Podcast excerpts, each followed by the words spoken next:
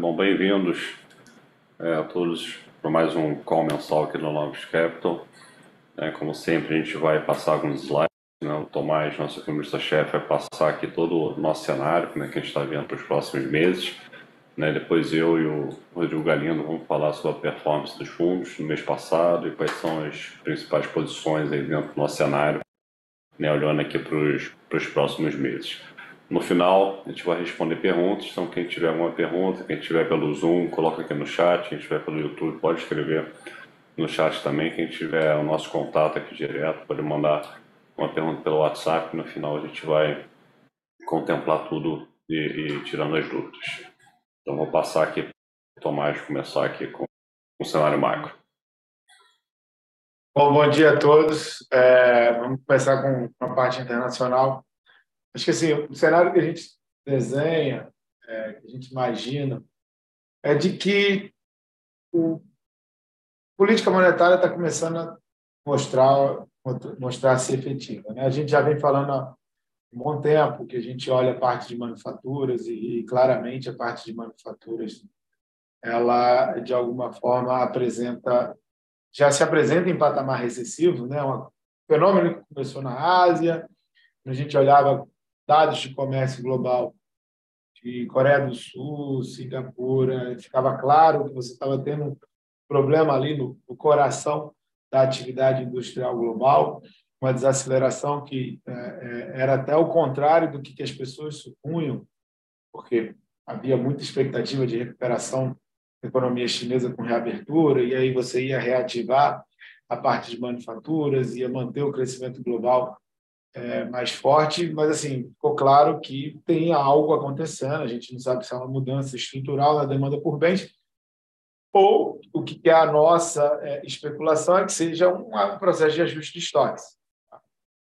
E, e, e, isso que a gente acha relevante, né? Porque é, das, das duas uma, esse, essa desaceleração da parte de manufaturas, ela vai acabar por bater na parte de serviços e é algo que a gente já enxerga acontecendo na China e na Europa. Então, são os locais onde se iniciou o processo de recuo da parte de manufaturas, já é um processo mais estabelecido do recuo de manufaturas, e aí ela começa a, a acelerar e bater em outras partes da economia e joga a economia de serviços para baixo.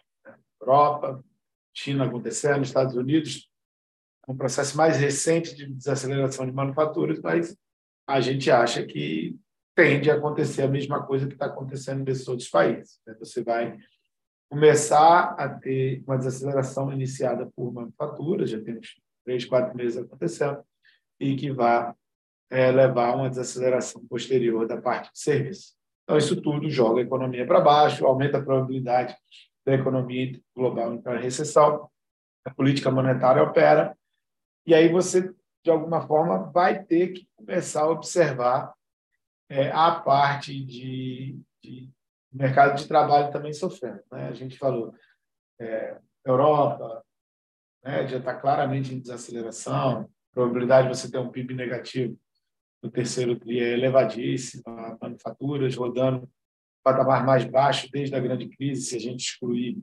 esses pontos isolados é, do Covid. Pega o próprio Estados Unidos, é, de alguma forma, tem uma percepção de atividade econômica mais fraca. É, e o que é bom para a inflação é que a parte de preços está é, é, recuando, e aí isso é um, também um aspecto bem geral, é, que os preços nos surveys, é, sejam industriais ou de serviços, também estão melhorando, então dá uma ajuda da inflação. Então, o que a gente vê? A parte global ali está em patamar bem negativo. É, a parte de IEM até melhorou na margem, na parte de desenvolvidos, é, parte patamar baixíssimo, e começando a afetar serviços. Então, assim, para a gente, o que mais importa é, é olhando para frente, que seria o segundo ponto. Né? O primeiro ponto é que vai bater em serviços, vai desacelerar serviços e vai gerar essa percepção é, recessiva na economia. O segundo ponto é que você tem é, esse ajustamento de estoques que aconteceu.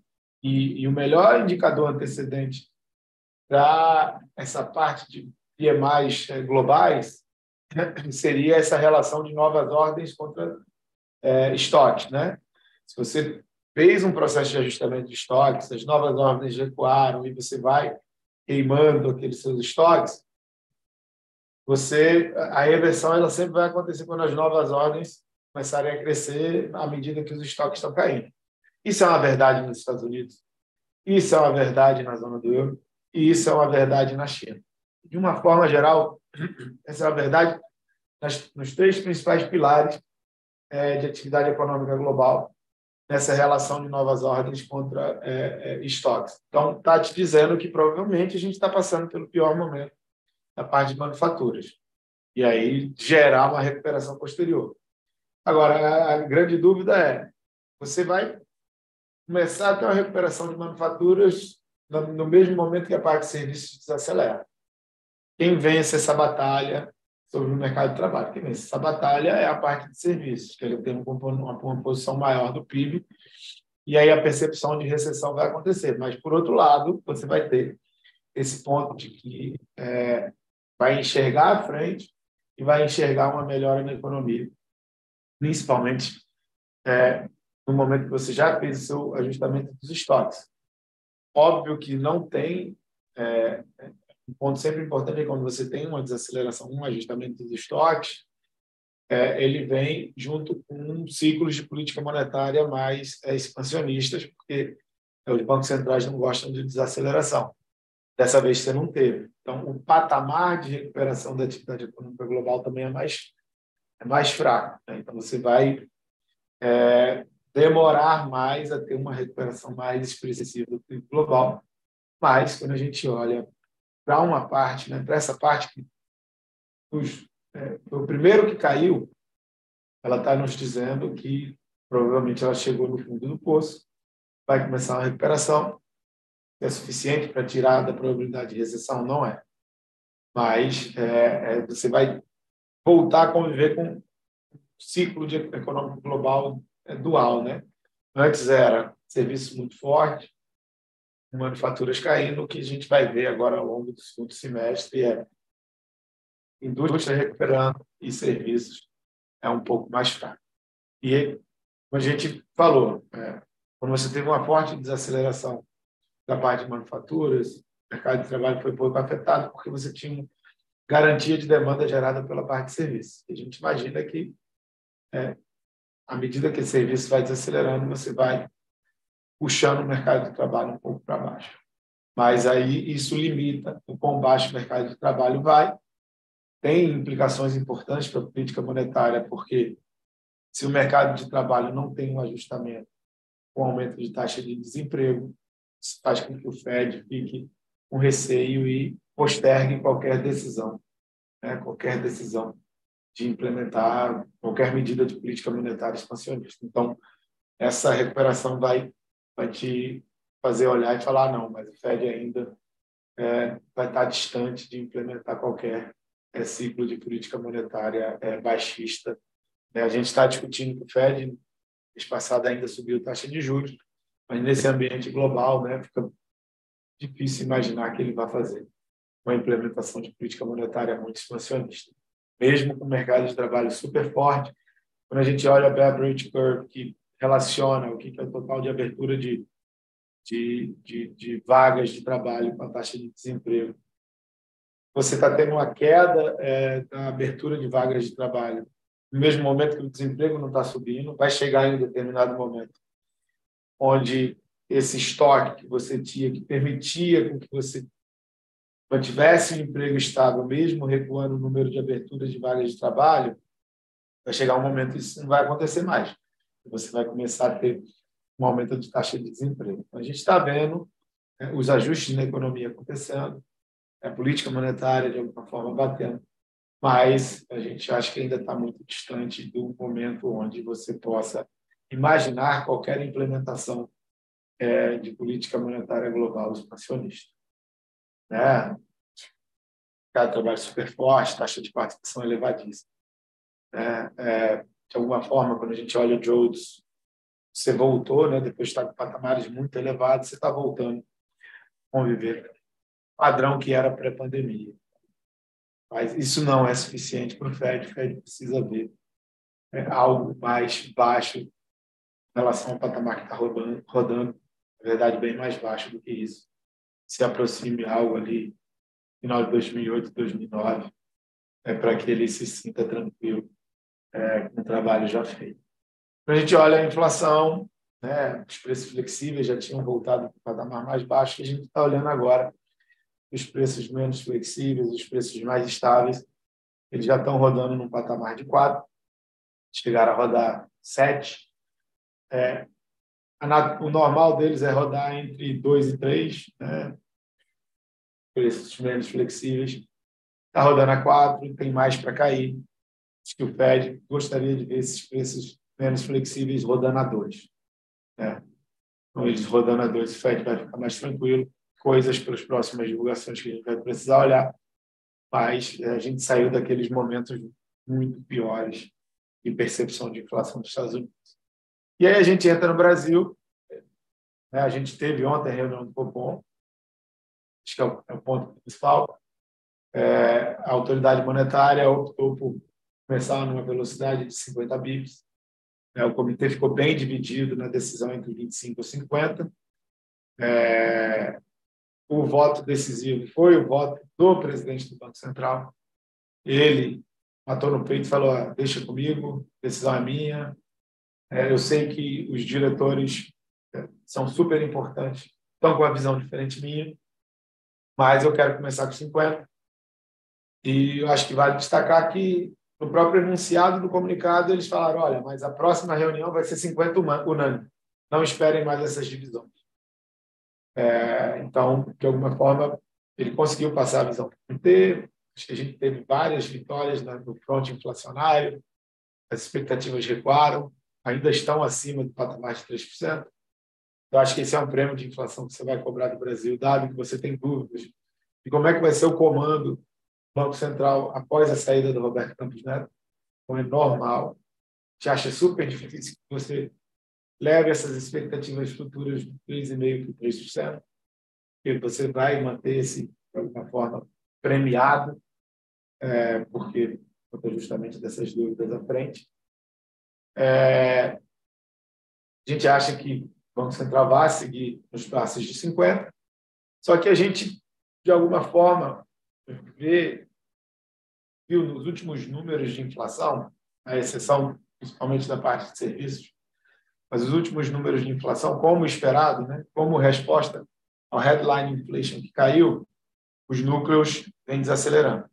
A média dos núcleos eles já estão rodando abaixo uma faixa sazonal que a gente calcula, é, te dizendo que está tá bem baixo né, os núcleos, então o Banco Central tem que comemorar.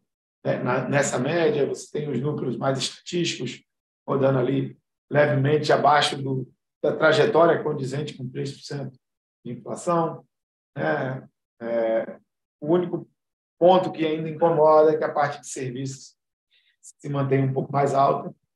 Né? A gente tomou um susto no IPCA final de junho, mas que depois foi revertido no IPCA 15, num patamar mais condizente, né? mais para dentro da meta. Acho que o Banco Central não espera que a inflação de serviços vá fazer uma convergência rápida para 3%, mas ele pelo menos tem que te mostrar que está dentro dessa faixa sazonal de 1,5% a 4,5% de inflação.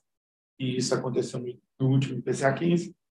É, o que a gente espera é que esse processo, o headline inflation ainda vai ficar muito baixo, julho, agosto ainda vai ficar baixo, é, vai depender muito também da, da, decisão de reajuste ou não de, da Petrobras. Né? A gente já vê uma defasagem aí de cerca de 20% na gasolina, mas as sinalizações que estão sendo passadas é que não vai haver esse ajustamento. Taxa ruim, a gente precisa para a inflação de todos os preços variando corretamente. Mas enquanto você não tem esse reajuste da Petrobras, o headline inflation vai seguir muito baixo, né? a inflação de alimentos está muito baixa, a gente tomou até um susto com os commodities no mês passado, mas elas voltaram em três dias, forte movimento que aconteceu ao longo do mês. Então, nesse cenário de inflação, de atividade global mais fraca, não tem muita sustentação né, para a demanda global de commodities e os preços de commodities caem. É, então, como o headline inflation vai ficar mais tranquilo, a gente imagina que ao longo do segundo semestre os núcleos vão ficar muito tranquilos e isso pode abrir espaço, talvez, assim, se for muito otimista, na primeira reunião do quarto TRI, ou na normalidade na última reunião do quarto TRI, para ele imaginar que ele possa avançar territórios né, de corte mais elevado, tipo 75 pips. É, vai depender de muito como é que vai ser o comportamento da inflação dos núcleos aí ao longo do segundo semestre. A gente acha que tem uma probabilidade não desprezível disso acontecer e levaria a possibilidade do Banco Central né, é, é, acelerar aí mais para o final do ano é, a velocidade de corte da taxa Selic. Expectativas de inflação, elas vieram para o patamar de 3,5, a gente não imagina que ela vai recuar desse patamar. É, e aí, qual que seria o limite de baixa da Selic? É, olhando uma regra de Taylor, ela vai dizer para a gente que é ligeiramente abaixo do 10%. O ligeiramente abaixo do 10% seria atingido no meio do ano que vem. E aí, isso que a gente acha relevante. Se o Fed fez a última alta na reunião de julho, é, na, reunião, na reunião passada, é, é, do FONC, e a gente imagina que pelas defasagens de política monetária, você vai precisar ficar pelo menos um ano, foi o período que o Brasil ficou com juros parados, Chile, de alguma forma, também ficou é, nessa, nessa magnitude, né, com juros parados também por cerca de um ano, a gente pode estar imaginando que o Brasil vai encerrar o ciclo no momento onde a gente vai estar discutindo, vai estar discutindo a possibilidade do Fed fazer um pequeno ciclo de ajuste de política monetária. E o que a gente acha é que é, os movimentos vão ser meio concomitantes. Quanto mais o Fed jogar para baixo, mais espaço a gente tem é, para jogar para baixo a taxa Selic. Então, a gente imagina que é 9,75, o viés é de baixa, né, podendo acelerar no final do ano, ou podendo levar abaixo desse 9,75 à medida que a gente mudar a discussão é, de política monetária global. É, em termos de atividade econômica, o mercado de trabalho segue muito firme, os indicadores de confiança refletem é, um cenário parecido com o que acontece globalmente, né? A indústria muito muito fraca, né? Toda a atividade industrial é, fraquejando. De alguma forma, a gente teve uma recuperação da, da confiança de comércio, recuperação do consumidor, recuperação de serviços. De alguma forma, a inflação mais baixa te ajuda, porque te dá uma renda disponível mais elevada, é, a perspectiva de corte de Selic, é, mas a gente acha que, de alguma forma, a atividade econômica vai fraquejar ao longo do segundo semestre, é, porque o ciclo de política monetária vai bater, o Brasil tem uma corrente de comércio que hoje em dia já é 35%, 40% do PIB, atividade econômica global desacelerando, a gente vai desacelerar. Né? Vai desacelerar, não tem jeito. É, mas a gente está sendo surpreendido por esses indicadores de confiança um pouco melhores ali na margem, é, mas a gente acha que a atividade econômica global, é, a atividade econômica brasileira vai desacelerar aí ao longo do segundo semestre. Esses são os pontos principais de macroeconomia global. Vou passar para o Portela falar das posições e do resultado dos mês passado. É, bom, começando pelo resultado dos fundos, né, novos macro né, ficou um pouquinho abaixo do CDI, 72% do CDI é, no mês, o institucional 93% do CDI no mês, o novo retorno absoluto é, teve um ganho de 0,48 é, é, no mês, o renda fixa teve um ganho de 104 do CDI no mês, e o renda fixa institucional com 129% é, do CDI, e o nosso fundo de previdência, 72% é, é do CDI. Então, olhando, passando o próximo slide, Tomás, para a gente abrir é, a rentabilidade, é, mas antes só fechar e reforçar acho que alguns slides que o, que o Tomás tinha, tinha falado, a gente está no momento importante da economia global, né, porque a gente continua a ver essa parte de manufaturas né, desacelerando, né, acho que o que, o que a gente tem que ver nos próximos dados daqui e alguns componentes estão indicando que esse movimento acabou e pode voltar a subir um pouquinho na margem, né, principalmente naquela relação que o Tomás mostrou de, de, né, de vendas com novas ordens com, com estoque, né, que a gente teve um excesso de estoque com a pandemia, né, então acho que o mundo todo está se readequando a um novo nível de estoque, não só se adequando a um novo nível de demanda, mas também é, hoje em dia com juro alto no mundo, né, com juros positivos, você ter muito estoque, você perde dinheiro. Eu acho que é natural a economia, todo mundo trabalhar com nível de estoque mínimo daqui para frente, porque agora custa dinheiro, né? É melhor você deixar o dinheiro aplicado. É, então vai ser muito importante acompanhar os próximos números para saber se isso foi um ajuste de estoque, que a gente teve alguns ciclos parecidos, né, ano passado também, que a gente achava que ah, agora está vindo a recessão, agora vai bater e, e os próximos dados a gente via né, a economia reacelerando. Né, e, e na margem a gente está vendo todo mundo revisar o crescimento dos Estados Unidos para cima. Né, então os Estados Unidos vai crescer entre 1,5% e 2% é, de PIB. Né, a Europa segue desacelerando, né, é, segue com, com, com, os números é, maiores né, no, no geral. China segue também tentando segurar ali a economia, né, com algumas medidas é, micros, né, mas eu acho que o cenário daqui para frente está muito é, calcado nessa parte de manufatura vai afetar a serviços, vai afetar o mercado de trabalho, ou essa parte de manufatura é só um ajuste de estoques e a economia está muito mais forte do que a gente pensava. E, tipo, o mercado de trabalho está forte, né?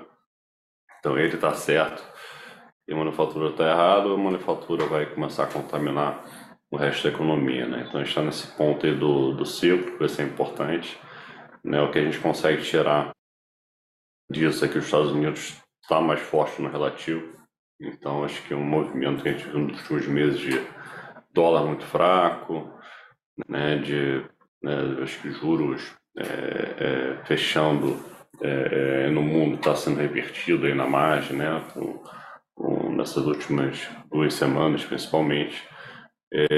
Isso vai, vai, ter implicação importante para os próximos meses. Né? Então, a gente acha que todo o rally que a gente viu nos últimos meses, muito ajudado também por um excesso de liquidez, né? o Tesouro Americano, né? a estratégia da Yellen foi de, de emitir o mínimo possível, né? tudo que ela emitiu para recompor o caixa de tesouro foi na parte curtinha, né? três é, três meses, seis meses de T-bills, é, ela tá, chegou no limite ali de 20% da dívida né, de emissões da parte curta. Nem a gente teve uma novidade essa semana, o Tesouro é, divulgando um novo cronograma para frente de emissões, né, bem acima do esperado, né, em linha com déficit também crescente é, nos Estados Unidos, por isso que né, tomou aí um upgrade essa semana. É, e eles divulgaram a atribuição aqui dos bônus, então a gente vai continuar vendo esse movimento aí de, de shipping da curva, né, de, da parte longa da curva dos Estados Unidos abrindo, que está contribuindo e está contaminando aí o resto do mundo. O Banco Central japonês ajudou isso, né, ele mudou ali, vai deixar é, os juros de 10 anos flutuar acima de 0,50, podendo ir até 1%, então era um Banco Central que estava segurando essa curva longa é, também. Então, a gente está aí mais cauteloso, mais pessimista com, com a parte de, de risco aí no mercado internacional, tá? É, então, já entrando aqui no, no resultado, né, o renda fixa internacional levemente negativo, né, a gente tem uma posição ainda comprada em inflação é, curta nos Estados Unidos, que vem sendo no final do ano, é, os últimos dados foram melhores que esperado, então essa posição do contra e netou aí uma posição é, tomada, que a gente né, voltou a ficar tomado nos Estados Unidos principalmente, e começamos a fazer uma posição de shipping da curva, né, para pegar esse movimento que está acontecendo, é, principalmente nos últimos dias, né, na parte longa, é, abrindo mais, a gente acha que esse movimento vai, vai continuar é, é, daqui para frente. O que a gente fez foi reforçar posição em outros países também. Então, a gente está com, com o no, no, no México, tá? achando que vai ter um shipping da curva global. Aqui no Brasil, a gente voltou a tomar um pouquinho de shipping é, também nesse mesmo, nesse mesmo call. Tá? É, a parte de moedas terminou em 0 a 0, né, com ganhos é, no. É, um pouquinho de ganho no, no, no desculpa, no peso chileno, está comprado em dólar é, com o peso chileno.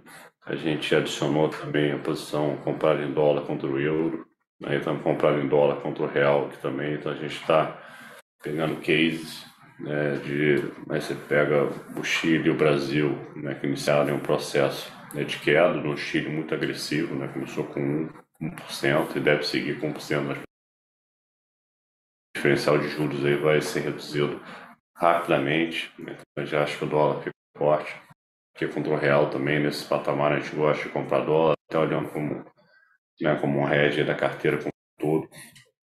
É, e a gente iniciou contra o euro. O euro foi acho, uma moeda que performou muito nos últimos meses, né, em função do diferencial de, de juros, principalmente, né, no Banco Central Europeu, mais rock na margem. E isso foi desfeito aí semana passada.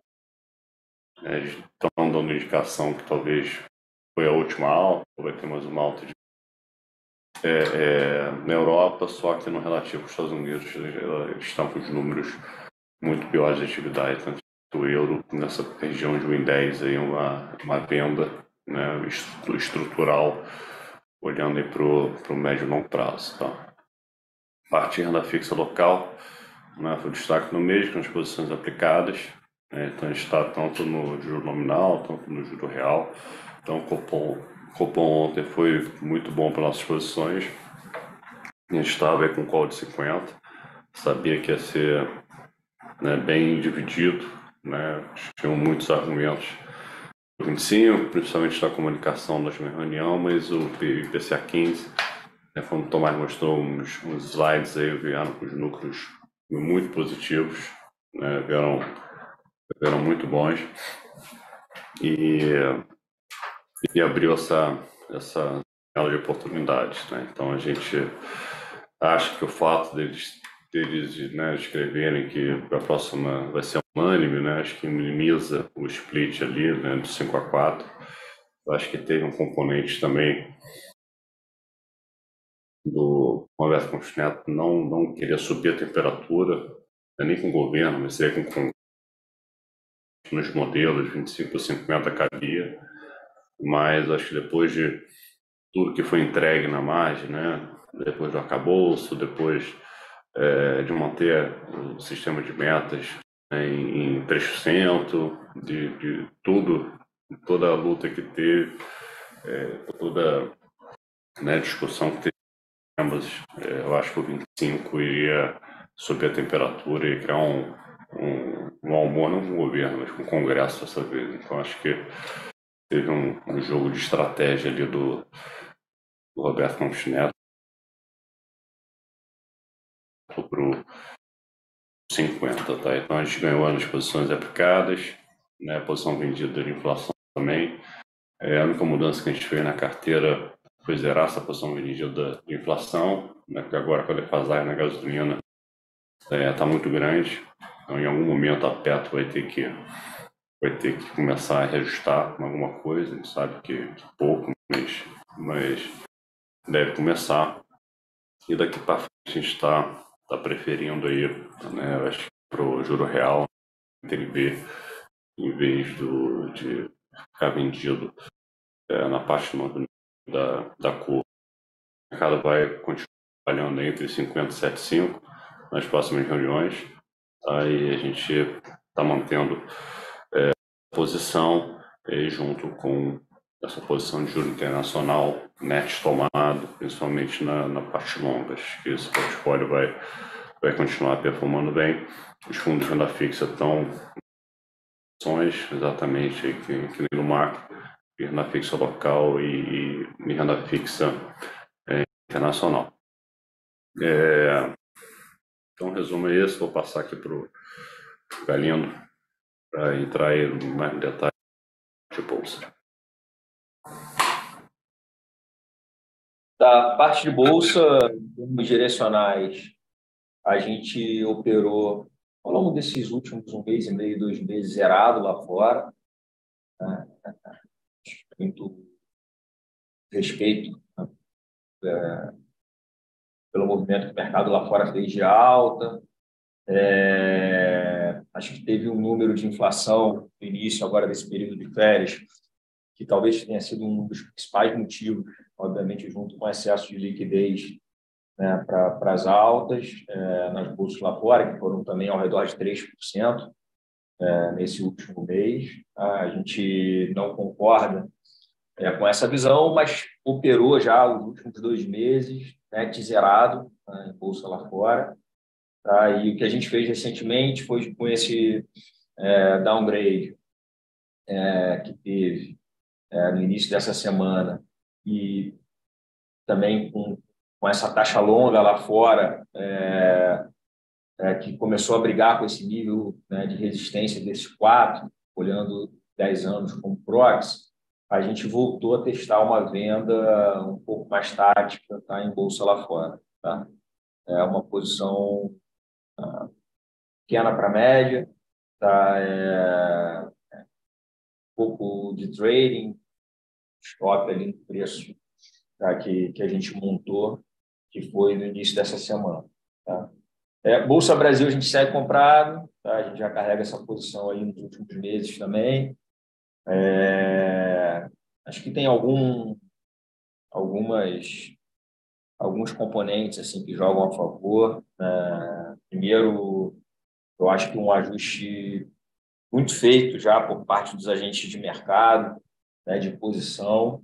Então, o técnico, é, a gente vê como positivo, acho que todo mundo ajustou posição. Né, você vem agora, né, até ratificado pela decisão de ontem do Banco Central, um, um momento de ciclo diferente do que estão várias outras economias no mundo. Né? A América Latina tem vivido isso. Né? Então, é um técnico positivo, é, essa agenda de queda de juros, a gente não gosta, né, a gente vem, vem falando isso, do índice, é, porque a gente não gosta da parte de commodities, tá? Então a gente vem perseguindo aí o comprado, né, basicamente no índice sem commodities, como a gente gosta de falar, e basicamente é um pouco de setor financeiro e um pouco de cases domésticos, juros limpos, tá? É, a gente recentemente reduziu um pouquinho, né, a posição, mas, mas não mantém né, esse net long comprado em bolsa. Tá? Em termos direcionais, é isso. É, as perdas ficaram um pouco em trades relativos no mês, tá? É, e, e, a parte positiva ficou nesse basket long de Brasil é, doméstico. Tá? Acho que sim, é, tem algumas questões, acho que acaba vindo naturalmente algumas ofertas né, de, de follow-on, IPO ainda não, mas mais das histórias que já existem, né, e o mercado tem que absorver, né, pelas nossas contas já é algo entre 20 e 25 bi né, nessas ofertas recentes. Né, acho que em termos de fluxo parou de ter resgate da parte de ações, mas não teve inflow. Né, então, de alguma forma, o mercado absorver 20, 25 bi né, de dinheiro novo, né, é, é bastante. Então, acho que por mais que a gente acredite ainda numa tendência de alta na Bolsa brasileira, é, ela não vai de uma vez só. Tá? Eu acho que tem esse nível aí ao redor de 122, 123 pontos, que é um primeiro nível aí de resistência. Tá? Então, taticamente, a gente reduziu um pouquinho comprado aqui, mas ainda segue perseguindo essa parte mais doméstica. Tá? É, em termos globais, acho que é isso. Assim, a gente. É, eu acho que tem, tem dois grandes vetores ali, né? Ou a economia vai desacelerar, né? ou vai ter que ter mais juros do que, do que tem colocado. Né? Então, depois desse alento que teve de números inflacionários, né, eu acho que não é uma dinâmica positiva para a bolsa, tá? Em termos globais.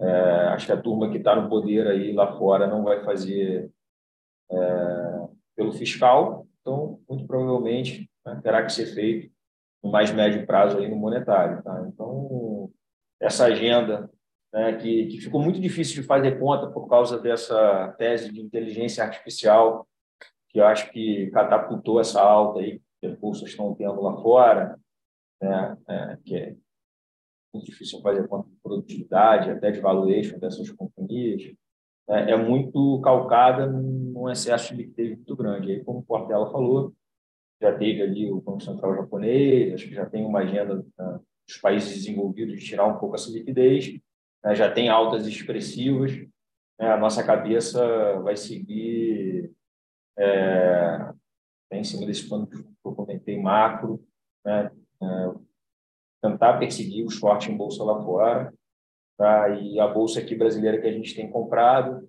é, acho que entra uma discussão muito grande de diferencial de juros, né? por mais que a gente esteja num ponto do ciclo diferente, o juro aqui vai cair para 9,75, 9,25, né? mas se o juro americano for ao redor de 5,5, né? não tem muito mais para a vida aí. Então, a gente tem carregado esse longo de bolsa é, um pouco travado com, com posições em moedas, tá? é, um pouco calcado né, nesse jogo do diferencial de juros e decisões de política monetária que acho que pode fazer um pouco disso. Então, a parte de bolsa é um pouco essa visão. Eu acho que a gente teve pergunta, Portela. Teve, eu vi aqui. vou responder aqui. Teve uma pergunta em relação ao, ao Galípolo né? É, como é que vai ser a composição do é, visando possível mandato de Galia como presidente do BC em 25 adiante. Então, o mercado né, tem discutido isso bastante, né? De alguma forma tem um pouco tem um pouco do preço isso quando você olha a curva de das implícitas da, da das NTNB, né? Tem esse prêmio de risco, né? Para frente. Né? A gente também gosta desse desse call, né? Claramente, né? O novo BC não vai ser né, tão, tão técnico né, e, e para o lado né, mais rock como, como é essa posição né, atual. Né? Então, acho que os próximos dois diretores que vão ser indicados aí no final do ano devem ser né, mais alinhados com a estratégia no BC, né, um pouco mais, mais, mais dove. Muito provavelmente, se precisar subir juros né, no ano de eleição em 26, não vão subir. Né? Então, claramente, vai ter que ter um prêmio aí mais, mais para frente. Né? Por isso que a gente gosta mais das Bs do que do juro nominal daqui para frente, pelo preço que está. Já teve uma desinflação grande né? É, na margem, a gente acha até que continua, os núcleos vão continuar é, é, positivos, né? mas a gente, a gente gosta muito de, de carregar agora mais Bs intermediárias, que estão com prêmio é interessante, são mais seguros para carregar uma posição vendida, tá? E, e o Shipping também, acho que o Shipping tem um fundamento. Né? Toda vez que você começa né, um ciclo de corte, curva chipa naturalmente, né? Pelo fundamento, está tendo um movimento grande de shipping global agora, a gente acha que vai continuar. É, então a gente está começando a voltar para essa posição. A gente já teve pelo lado pessimista ali, né, em janeiro, fevereiro e março, depois do arcabouço a gente zerou essa posição e agora está começando é, a botar o pé realmente acho que é uma posição mais estrutural, tá? Acho que é uma compra de B, tomada de chip, vai ser, vai ser é, é, bem vencedora, olhando aí no próximo aí um ano, dois anos, tá? Mas de fato a gente vai ter uma composição mais dove é, no PC é, daqui para frente. Bom, acho que só teve essa pergunta, mas a gente está sempre aqui é, na disponível para tirar dúvidas, tanto da equipe de gestão quanto da equipe econômica. Né? Tem todos os nossos canais aí onde a gente se comunica com todos, tem o YouTube, tem o nosso podcast é, semanal, né? mas fiquem na vontade para entrar em contato com a gente aqui e tirar qualquer dúvida. Então, obrigado pela presença e até o próximo é, comensal aí mês que vem.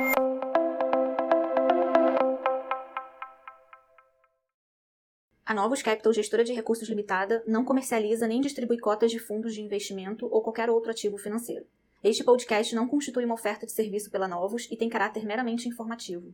A Novos utiliza informações de fontes que acredita serem confiáveis, mas não se responsabiliza pela exatidão de quaisquer das informações assim obtidas e utilizadas neste podcast, as quais não foram independentemente verificadas. Estas informações podem estar desatualizadas ou sujeitas a opiniões divergentes. Este conteúdo não constitui uma opinião ou recomendação, legal ou de qualquer outra natureza, por parte da Novos, e não leva em consideração a situação particular de qualquer pessoa. A utilização das informações aqui contidas se dará exclusivamente por conta e risco de seu usuário. Antes de tomar qualquer decisão acerca de seus investimentos, a Novos recomenda ao interessado que consulte seu próprio consultor legal.